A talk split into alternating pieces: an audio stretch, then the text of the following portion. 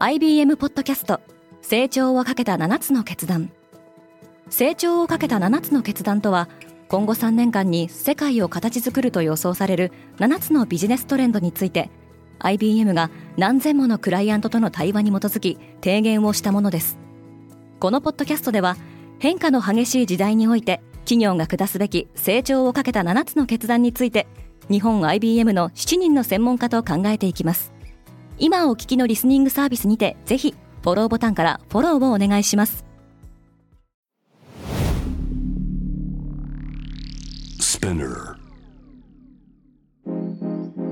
おはようございます。平野真由です。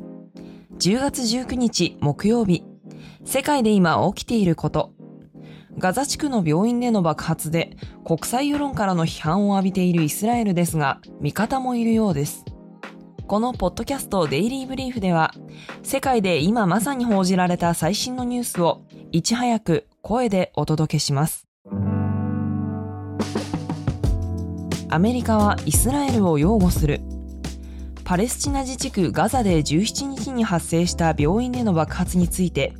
NSC アメリカ国家安全保障会議の報道官は、上空からの画像や傍受した情報などを分析した結果、イスラエルには責任がないことが示されたと発表しました。イスラエルを訪問したジョー・バイデン大統領もガザのテロリスト集団が発射したロケット弾の誤射によるものと思われるとの見方を示していました。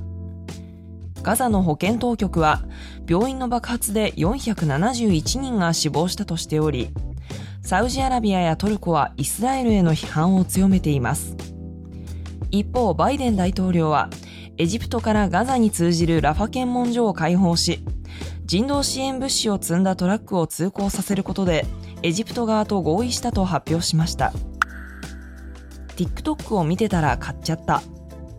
アメリカでは18歳から29歳までの半分が、クリスマスの買い物の少なくとも一部を TikTok や Instagram などのソーシャルメディアで済ませる予定であることが、ショッピファイの調査で明らかになりました。また別の調査では Z 世代の86%が特定の商品を買うか決めるときにソーシャルメディアへの投稿を参考にすると答えたほか若年層はセレブリティよりも実際の知り合いやインフルエンサーの意見を重視する傾向があることも分かっています。18歳から29歳は消費意欲も旺盛でセールなどがあればクリスマス商戦が始まるブラックフライデーより前でも買い物をすると回答したのは48%と調査対象全体の平均である28%を大きく上回りました。X の有料化は100害あって一理なし？旧ツイッターの X はニュージーランドとフィリピンのユーザーに対し投稿やダイレクトメッセージを送るには年間1ドルを課す年会費プランを試験的にスタートしました。X のブログポストによるとこのテストはボット対策の一環であるとしています。テックメディアのザ・バージはこのテストの対象が Web 経由で登録した新規ユーザーに限られていることに注目。多くの偽アカウントがウェブサイト経由で大量に作成されている可能性があると指摘しています。ツイッターを買収したイーロン・マスクは買収当初からボット対策として課金が有効だとしてきましたがテック界隈では年間1ドル程度の課金では偽アカウント業者には対応できないだろうという声も上がっています。リモートワーク離れが明らかになった。アメリカの最新の国勢調査によると週に1日以上リモートワークをしている世帯は全体の26%未満でした。パンデミック中の2021年リモートワークが最も盛んだった頃と比べると11ポイント下がっています。ただしワシントン DC および7つの州では33%を超えており州によってばらつきがあるようです。フォーチュン氏は LinkedIn のデータに基づく8月の全米157都市の求人情報を紹介していますがその半数以上がリモートワークの求人だったとしています。ちなみに日本のテレワーク実施率は今年の7月現在で22.2%だとする調査結果が報告されています。保育料がアメリカの子育て家庭を圧迫している。アメリカの保育料は住宅費や食料品といった必需品を上回るペースで上昇を続けており、 Bank of America Institute の分析によると、9月の全米の保育料平均は2019年の年間平均を32%も上回りました。特にニューヨーク市では高騰傾向が顕著で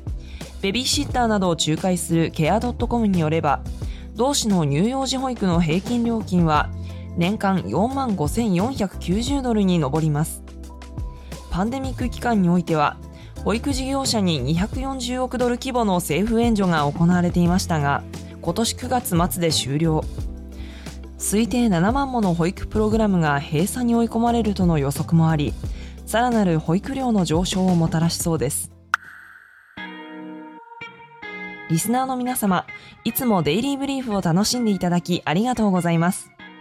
デイリーブリーフを SNS でご友人や同僚にシェアしていただきデイリーブリーフコミュニティを一緒に成長させませんか？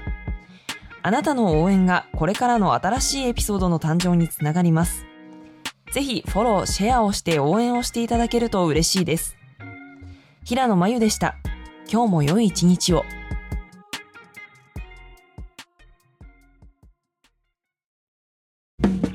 リスナーの皆様より多くのリクエストをいただいている話題のニュースを深掘りしたエピソードを週末の有料版で配信中です。今なら1ヶ月無料トライアルを実施中。詳細は概要欄に記載しています。この機会にぜひ聞いてみてくださいね。感想ご意見もお待ちしています。